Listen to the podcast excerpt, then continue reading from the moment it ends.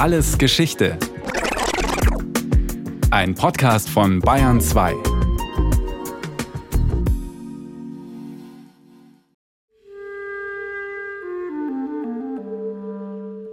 Der antike Gelehrte Marcus Tullius Cicero mag für seine Schriften und seine brillante Rhetorik bekannt sein. Als Menschenfreund kann man ihn allerdings nicht bezeichnen. Anders lässt sich nicht erklären, warum er in seinen Reden regelmäßig die ärmeren Bürger Roms beleidigt.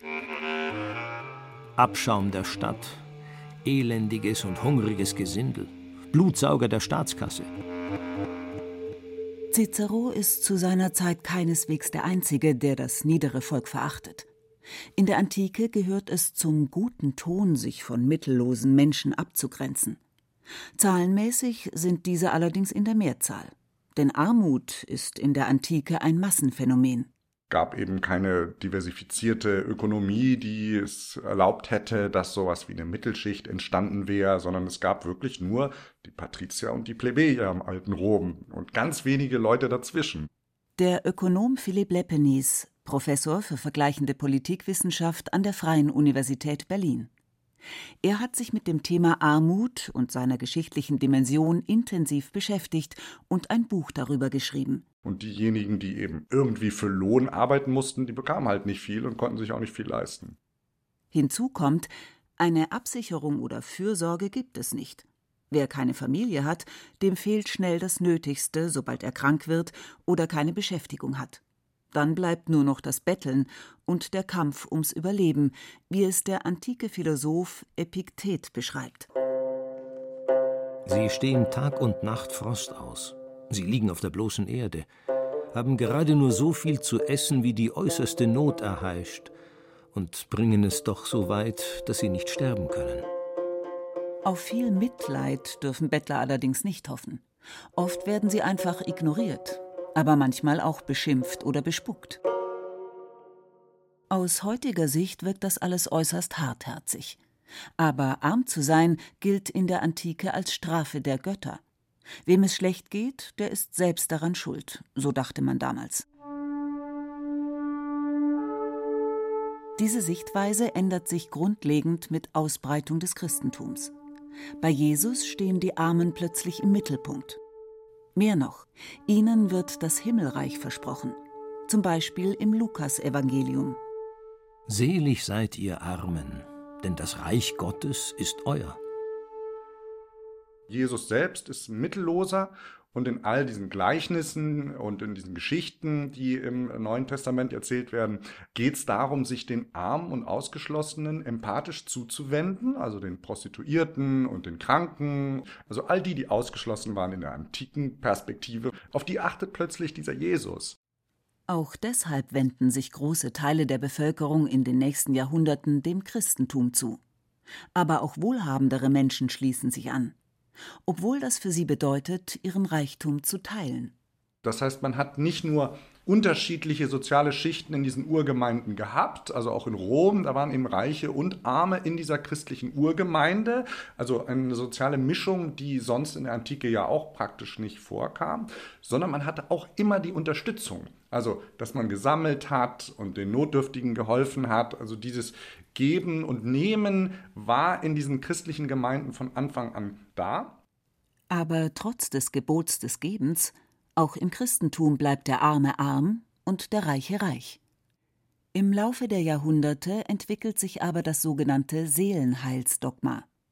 Und dieses Seelenheilsdogma war die Vorstellung, man gibt einem Armen etwas, wenn man reich ist, und der Arme ist dadurch verpflichtet, für den Reichen quasi zu beten. Dietz, ein Sozialforscher, hat das mal die Ökonomie des Seelenheils genannt. Gemeint ist Berthold Dietz. Für die Reichen war es unabdingbar wichtig, dass es diese Armen gab, weil nur durch diesen Transfer und damit verbunden die Hoffnung, dass die Armen für einen beteten, konnte man sein Reichtum rechtfertigen, seinen sozialen Status rechtfertigen, aber auch hoffen, in den Himmel zu kommen. Anders als im alten Rom, wo die Armen ausgeschlossen sind, haben sie im Christentum eine wichtige Funktion.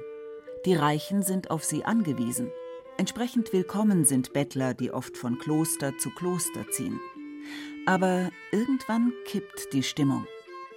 Und irgendwann mit diesem Aufkommen dieser Ökonomie der Städte, mit diesen Zünften, mit Handwerkern, mit neuen Handelswegen, mit einer Monetarisierung der Gesellschaft so im 12., und 13. Jahrhundert. Dann auf einmal sind diese Armen, die ja zu Recht einfordern, dass sie was bekommen, werden eine Bedrohung. Das liegt auch daran, dass etwa nach Missernten die Bettler in Scharen unterwegs sind. Sie wandern durchs Land, um für andere zu beten und um anschließend Almosen einzufordern. Diese schöne Harmonie dieser Seelenheilsökonomie zerbrach in dem Moment, wo man dann anfing zu sagen, eigentlich ist das nicht richtig, was die machen. Dieses Fordernde. Weil anscheinend können die ja irgendwie arbeiten. Die könnten ja was Sinnvolles machen. Wir arbeiten ja auch. Die Folge des Stimmungsumschwungs ist, Armut wird kriminalisiert.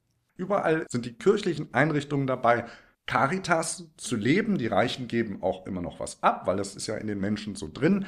Aber überall entsteht so dieses Unbehagen, dass Armut wirklich etwas ist, was man bekämpfen muss.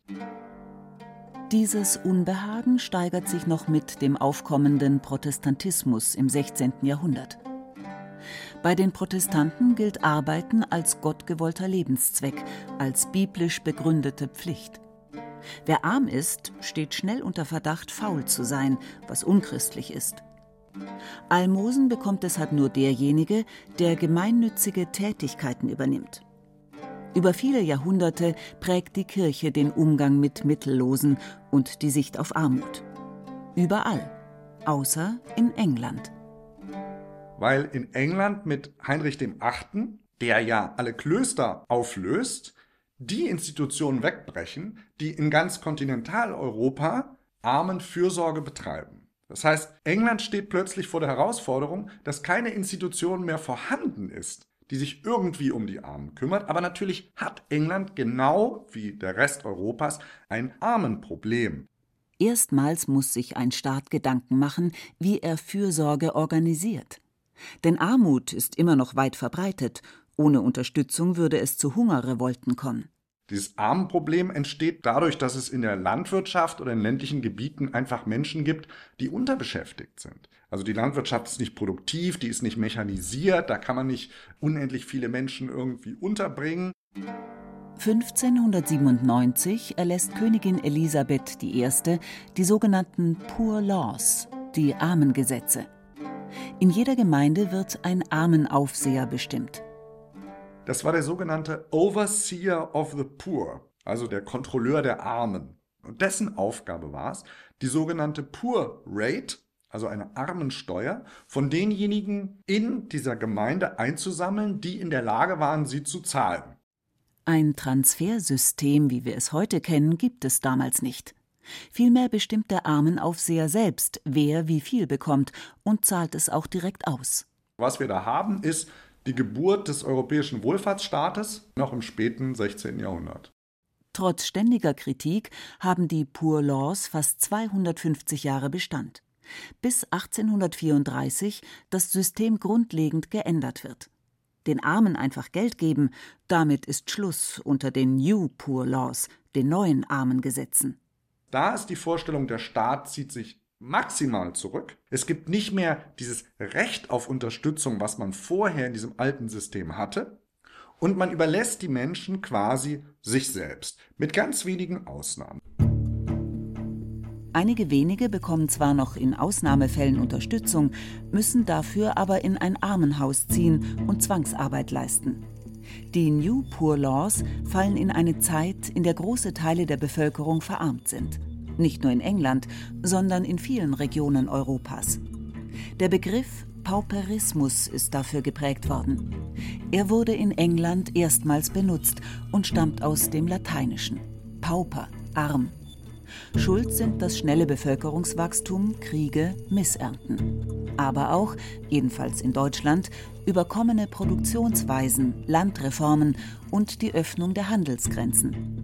Die Menschen fliehen vor der Arbeitslosigkeit in die Städte, um sich als Dienstmädchen oder Fabrikarbeiter durchzuschlagen. Der Philosoph und Journalist Friedrich Engels 1845 Montag, den 15. Januar 1844, wurden zwei Knaben vor das Polizeigericht von Warship Street, London, gebracht. weil sie aus Hunger einen halbgekochten Kuhfuß von einem Laden gestohlen und sogleich verzehrt hatten. Die Mutter dieser Knaben war eine Witwe, der es seit dem Tode ihres Mannes mit ihren neun Kindern sehr schlecht ergangen war. Als der Polizeidiener zu ihr kam, fand er sie mit sechs ihrer Kinder in einem kleinen Hinterstübchen, buchstäblich zusammengedrängt und ohne Möbel. Zur Decke hatten sie nichts als ihre ärmliche Kleidung. Die arme Frau erzählte ihm, dass sie voriges Jahr ihr Bett habe verkaufen müssen, um Nahrung zu erhalten. Ihre Betttücher habe sie dem Fiktualienhändler als Unterpfand für einige Lebensmittel dagelassen. Und sie habe überhaupt alles verkaufen müssen, um nur Brot zu bekommen. Nur drei Jahre später erscheint das von Engels und Karl Marx verfasste Kommunistische Manifest. Die Marxische Theorie ist eine Theorie der Armut, wenn man das genau nimmt. Also das, was Marx darlegt, die ganze Logik des kapitalistischen Systems läuft darauf hinaus, dass Massenverelendung eintritt. Anders als in den Jahrhunderten zuvor ist Armut bei Marx und Engels kein persönliches Versagen, sondern systemisch bedingt. Die Wirtschafts- und Gesellschaftsverhältnisse sind schuld. Die Armut der Arbeiter durch politische Reformen zu lindern, befürworten sie allerdings nicht unbedingt gerade diese Massenverelendung führt ja irgendwann zu dem Aufstand der Proletarier, der dann den Kommunismus möglich macht. Und der Kommunismus ist die Vorstellung einer Gesellschaft ohne Armut. Eine Gesellschaft ohne Armut. Damals ein ganz neuer Gedanke. Ich glaube, diese Vorstellung war für viele Menschen auch sehr, sehr seltsam, weil in der christlichen Vorstellung das eben nicht gegeben ist. Also das Christentum lebt von etwas, das nennt sich die eschatologische Umkehr. Wunderbarer Begriff, der einfach sagen soll, ich muss das Elend im Jetzt ertragen, um im ewigen Leben besser gestellt zu sein. Das heißt, man muss sich von dieser christlichen Überlegung trennen, damit man so einen Gedanken erstmal haben kann. Das 19. Jahrhundert ist die Zeit der sogenannten sozialen Frage. Wie soll man umgehen mit den vielen Armen? Und wie kann man die Menschen davon abhalten, sich den Sozialisten zuzuwenden? Und vor diesem Hintergrund kann man natürlich die bismarckische Sozialgesetzgebung wunderbar einordnen, die ja versucht, der arbeitenden Industriebevölkerung das Leben zu erleichtern, um sie davon abzubringen, die kommunistischen Ideen irgendwie in die Tat umzusetzen. Ab 1883 entstehen unter Reichskanzler Otto von Bismarck verschiedene Sozialversicherungen, wie die Renten-, Unfall- und Krankenversicherung, die bis heute Grundlage des Sozialstaats sind. Die Sozialgesetzgebung verändert das Armutsproblem grundlegend. Denn die wichtigsten Gründe für das Abgleiten in die größte Not sind nun abgesichert. Die elementare Armut nimmt in den folgenden Jahrzehnten stark ab abgesehen von den Kriegsjahren und der Zeit unmittelbar danach.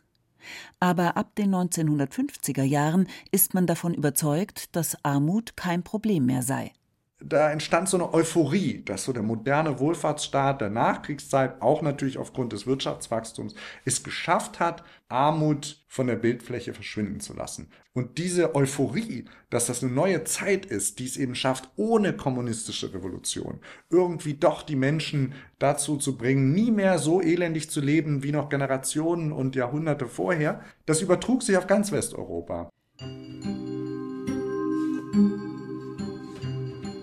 Der materielle Reichtum steigt in der Bundesrepublik in den nächsten drei Jahrzehnten fast stetig an. Reihenhäuschen, Urlaub in Italien, ein kleines Auto. Für viele Menschen ist das bald Realität. Also spätestens in den frühen 60ern, als man anfing von Sozialhilfe zu sprechen, extra in Abgrenzung der alten Armenhilfe, gab es eigentlich politisch und statistisch keine Armut mehr. Denn mit der Sozialhilfe haben sie per Definition keine Armut mehr, weil derjenige, der wirklich in Armut fällt, kriegt Sozialhilfe. Armut betrifft zu dieser Zeit zwar eher wenige Menschen, aber das macht es für die Betroffenen nicht einfacher, im Gegenteil. Wer in der prosperierenden Bundesrepublik arm ist, der galt nicht wenigen als verdächtig.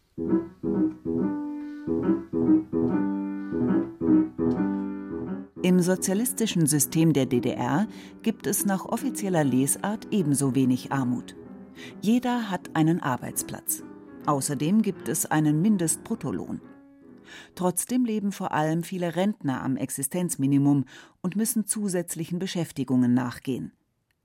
In den 1960ern unterstützt der Staat Bedürftige noch unter anderem mit der Sozialfürsorge.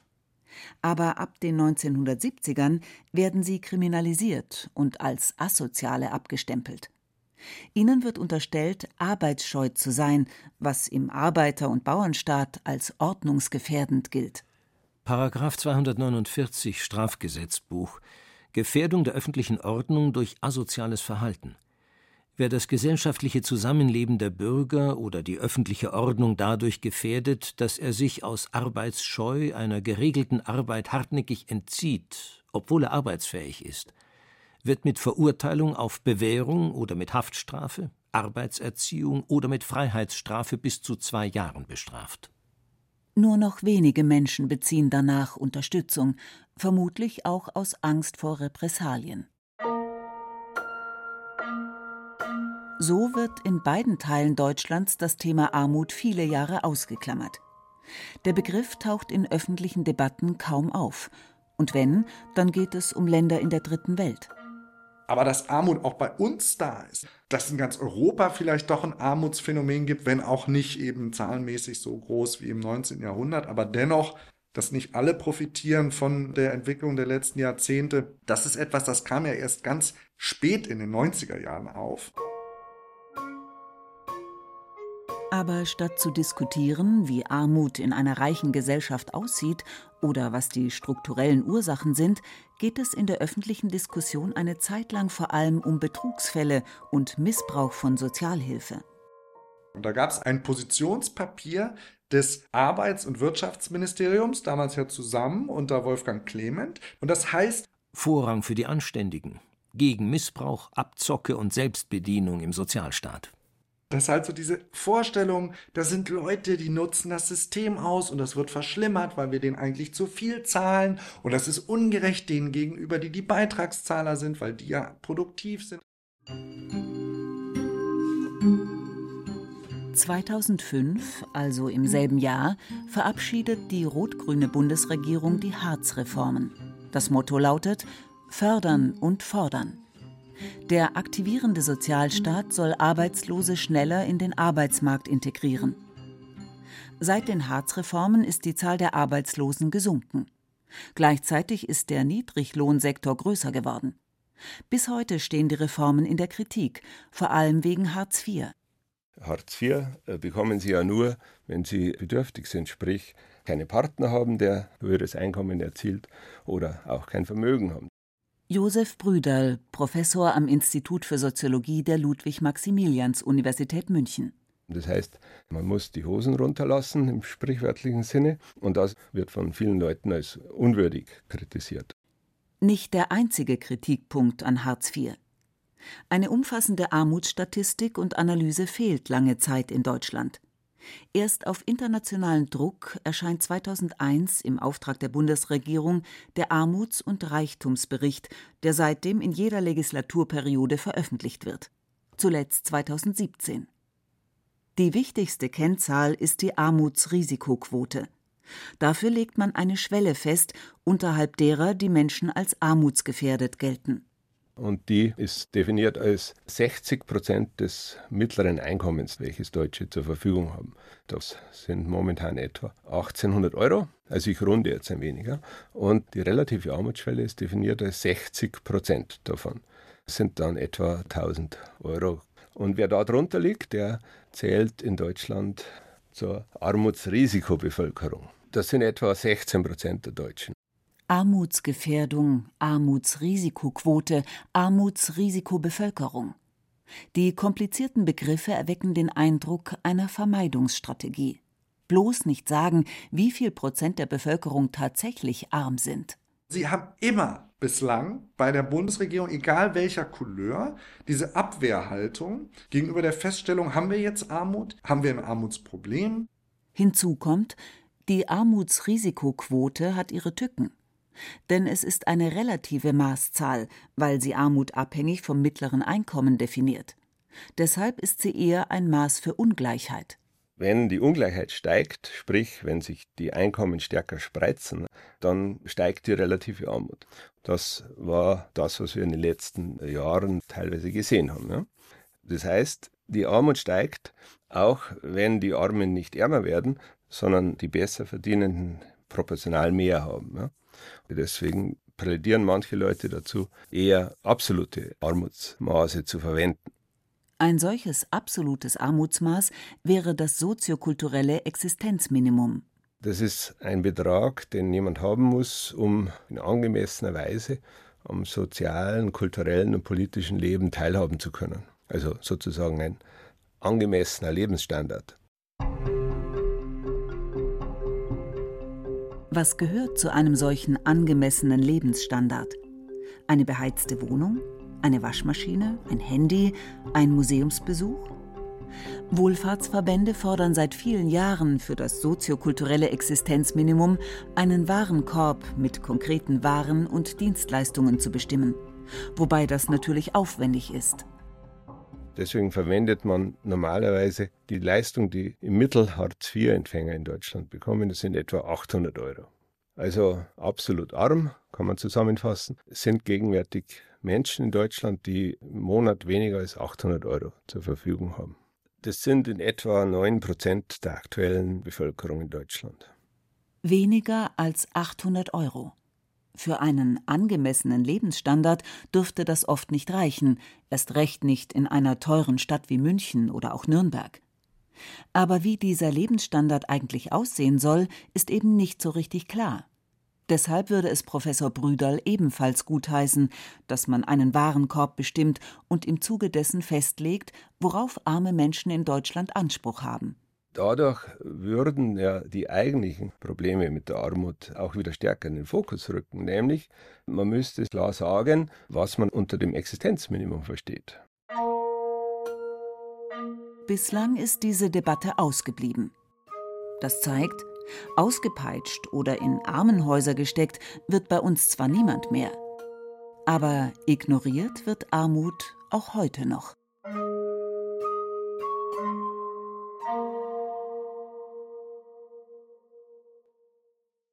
Das war Alles Geschichte, History von Radio Wissen aus der Staffel Die Armen. Diesmal mit der Folge Bedürftige und Arbeitshäuser von Maike Broska. Gesprochen haben Rahel Comtes und Axel Wostri. In der Technik war Daniela Röder, Regie Sabine Kienhöfer, Redaktion Nicole Ruchlack. Stellt euch vor, ihr müsstet euch entscheiden zwischen eurem Leben und dem von anderen. Was würdet ihr tun? Jahrzehntelang hieß es, mein Vater und seine Kameraden seien Feiglinge. Sie hatten sich freiwillig gemeldet als junge Polizisten für ein Befreiungskommando. Terroristen hatten bei den Olympischen Spielen in München elf israelische Sportler als Geiseln genommen. Mein Vater und seine Kollegen sollen sie befreien. Aber kurz bevor es losgeht, brechen sie die Aktion ab. Also Kollegen, das ist doch alles ein Schmarrn. Das ist doch ein Himmelfahrtskommando. Die Polizeiaktion endet in einer Katastrophe.